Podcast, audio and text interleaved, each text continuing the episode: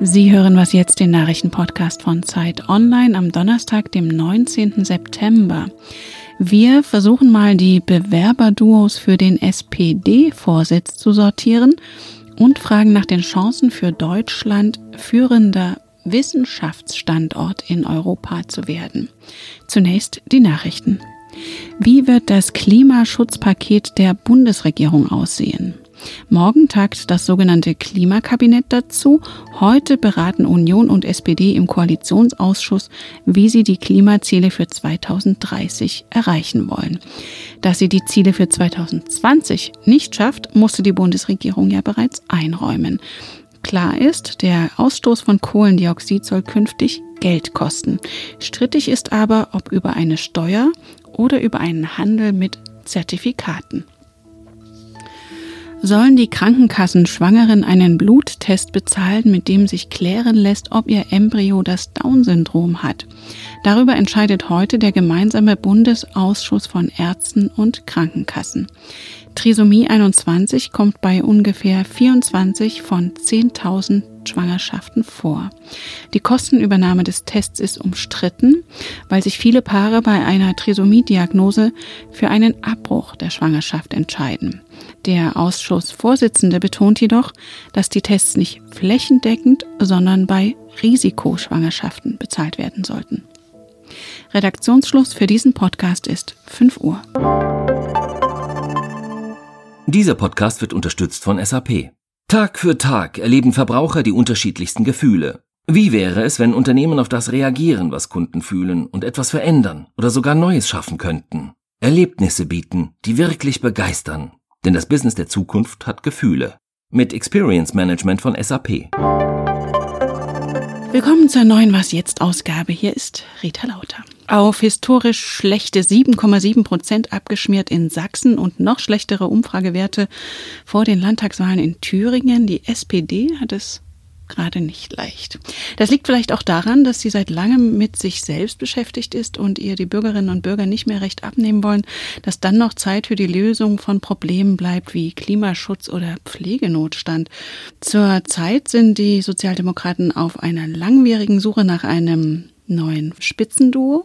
Sieben Kandidatenpaare sind noch im Rennen. Sie stellen sich auf 23 Regionalkonferenzen der Basis vor. Mehr als die Hälfte haben sie bereits absolviert. Das beobachtet auch Lisa Kaspari aus der Politikressortleitung von Zeit Online. Lisa, du warst beim Auftakt im Saarland dabei und jetzt auch in Berlin. Wie präsentieren sich denn die Kandidaten?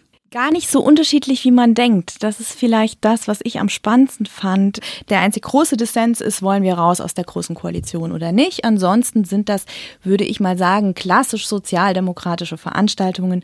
Der Sozialstaat wird gelobt, der Kampf gegen rechts beschworen. Aber die sieben Paare haben noch so ein bisschen das Problem, dass sie sich nicht so wirklich voneinander unterscheiden. Gibt es denn schon Favoriten? Wer bekommt denn da den meisten Applaus oder auch sehr kritische Fragen? Der Applaus ist sehr unterschiedlich verteilt. Kritische Fragen gibt es immer an Olaf Scholz, der gefragt wird, ja, warum willst du bei den Genossen, duzt man sich ja als Vizekanzler weitermachen, wo du doch seit Jahren für das weiter so stehst. Gleichzeitig gibt es in der SPD viele, die glauben, dass Scholz sehr gute Chancen hat, in die Stichwahl zu kommen, weil die 420.000 Mitglieder doch etwas konservativer ticken als so der normale Funktionär, der auch zu solchen Veranstaltungen mhm. geht. Er ist einfach sehr bekannt in vielen Fernsehauftritten.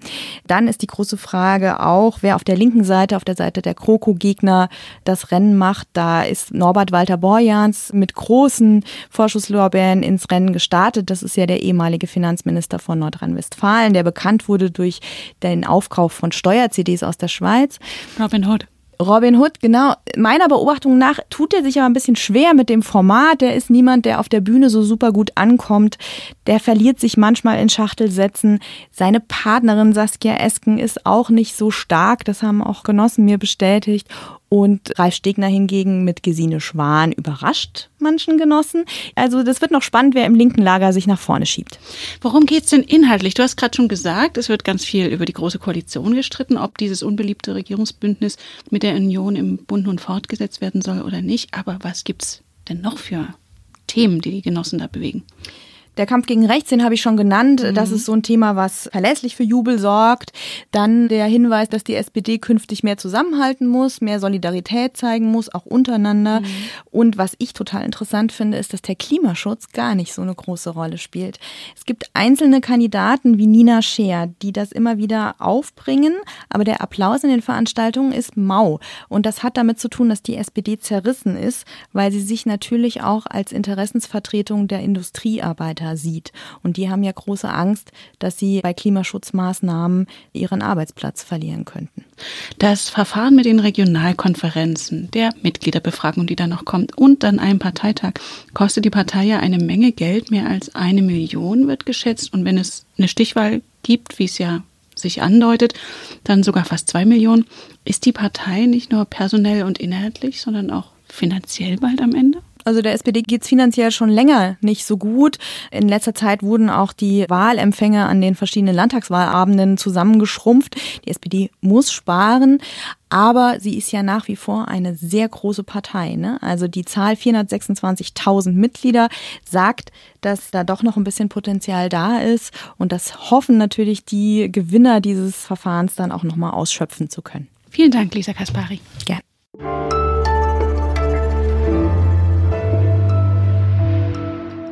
Und sonst so? Vielleicht ist ja heute Ihr erstes Mal mit Was jetzt? Vielleicht haben Sie aber auch alle unsere Folgen gehört. Einen schönen guten Morgen aus Berlin. Mein Name ist Sven Stockram. Schön, dass Sie reinhören. Hallo und herzlich willkommen zu Was jetzt in diesem Donnerstag. Ich bin Erika Zinger. Hier ist Fabian Scheler und ich grüße. Ich bin Munja Mayborg. Mein Name ist Simon Gaul. Ich bin Ole Pflüger dann kennen Sie auch alle meine Podcast-Kolleginnen und Kollegen, die Sie eben hier begrüßt haben. Und wenn Sie, wie manche Nerds bei uns im Team, sogar mitgezählt haben sollten, wissen Sie auch, dass es heute Folge 500 ist. Dann auf die nächsten 500, hoffentlich mit Ihnen als Hörerinnen und Hörer.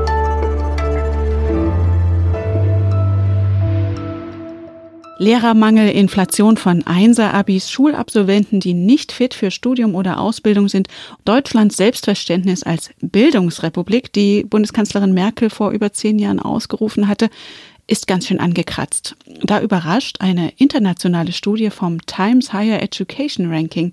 Deutschland sei auf dem besten Wege, Europas Wissenschaftsnation Nummer eins zu werden. Manuel Hartung, Leiter des Wissensressorts der Zeit, hat dazu recherchiert und ist jetzt am Telefon. Manuel, wie kommen denn die Ranking-Experten zu diesem Schluss? Wir neigen ja dazu, diese Katastrophenmeldungen über die Bildung immer so in den Vordergrund zu schieben. Dabei hat das deutsche Hochschulsystem sich total zum Positiven verändert in den letzten Jahren. Die Bildungsetats sind gestiegen, die Forschungsgelder sind gestiegen und auch die einzelnen Unis haben sich sehr verbessert in dem internationalen Ranking. Jetzt kam gerade ein neues Ranking raus und das hat gezeigt, so viele deutsche Universitäten unter den besten 200 Unis der Welt gab es noch nie. Und wie hat das die deutsche Wissenschaftspolitik geschafft mit dieser berühmten Exzellenzinitiative für Spitzenforschung? Oder ist es eher das breite Angebot an Unis, Fachhochschulen und so weiter? Ja, die große Stärke Deutschlands ist tatsächlich die Breite, dass wir sehr viele sehr gute Universitäten haben, die auch in einzelnen Bereichen wirklich weltweit ganz vorne sind. Wir werden kein Oxford, Cambridge oder Harvard in Deutschland haben, aber dafür sehr, sehr viele Unis, die in einzelnen Bereichen klasse sind. Und das hat mit zwei Dingen zu tun. Zum einen mit Geld und zum anderen mit Strategie, mit Geld, weil einfach die Bildungsetats in den letzten 20 Jahren massiv gestiegen sind. Und das Zweite ist, dass die Exzellenzinitiative tatsächlich geschafft hat, dass Unis viel strategischer miteinander unterwegs sind. Früher hieß es so, das Einzige, was eine Universität miteinander verbindet, ist die Zentralheizung. Das stimmt nicht mehr. Heute kann man sagen, da gibt es auch eine Strategie, da gibt es das Übergeordnetes und ein gemeinsames Ziel. Du hast gerade schon Oxford und Cambridge erwähnt. Die Autoren schreiben ja, dass Deutschland eben sogar Großbritannien ablösen könnte als Europas Wissenschaftsnation Nummer eins.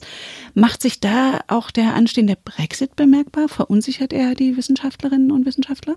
Ja, mein Kollege Martin Spiewach und ich, die diesen Text geschrieben haben, wir kriegen immer alarmierende Signale aus Großbritannien wo Forscher sagen, ich weiß nicht genau, wie das weitergehen soll. Ja, wie offen ist eine Wissenschaftsnation Großbritannien noch? Wie viel Zugang auch zu Geldern von der EU wird es künftig noch geben? Da gibt es eine riesige Verunsicherung. Ich glaube, dass das eine ganz große Chance ist für Deutschland, auch Top-Forscher aus Großbritannien jetzt nach Deutschland zu locken. Du sagst gerade schon Top-Forscher aus Großbritannien, aber in Deutschland sind ja auch viele Wissenschaftler noch aus anderen Ländern unterwegs. Ist das auch ein Faktor, der den Wissenschaftsstandort stärkt? Das ist eine der vielen guten Nachrichten, die mit dieser strategischen Entwicklung der Hochschulen zu tun haben, dass Deutschlands Unis viel internationaler geworden sind in den letzten Jahren. Deutschland ist die drittbeliebteste Nation für ausländische Forscherinnen und Forscher mittlerweile. Und die finden Deutschland sehr wissenschaftsfreundlich, finden Deutschland auch sehr gastfreundlich. Das hat eine neue Umfrage der Humboldt-Stiftung unter ihren Stipendiaten gezeigt. Worüber die sich beschweren, und ich glaube auch zu Recht beschweren, ist die große Bürokratie. Wissenschaft gilt ja als sogenannte Soft Power, die eine Gesellschaft schlauer, rationaler und sogar friedlicher macht. Warum kürzt dann Finanzminister Scholz von der SPD den Etat des Bildungsministeriums? Da geht es zwar nur um 69 Millionen, das ist bei einem Etat von 18 Milliarden relativ wenig, aber das Signal zu senden, wir setzen diesen Steigerungskurs eben nicht fort, ja, sondern wir kürzen in Bildung und Forschung das, was die Zukunft dieses Landes ausschaut. Ich halte das für ein wirklich schlechtes Signal. Das wird international auch wahrgenommen werden, dass Deutschland da vielleicht in eine falsche Richtung geht und ich hoffe sehr, dass das in den kommenden Jahren wieder zurückgedreht wird.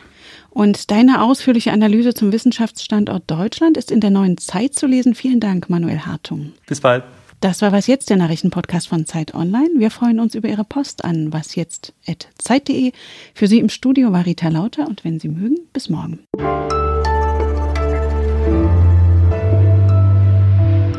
Glaubst du denn, dass sich da am Bildungshaushalt noch was tun wird oder ist Scholz da fest entschlossen? 2020 scheint mir doch relativ sicher zu sein, aber schauen wir mal, was 2021 passieren wird.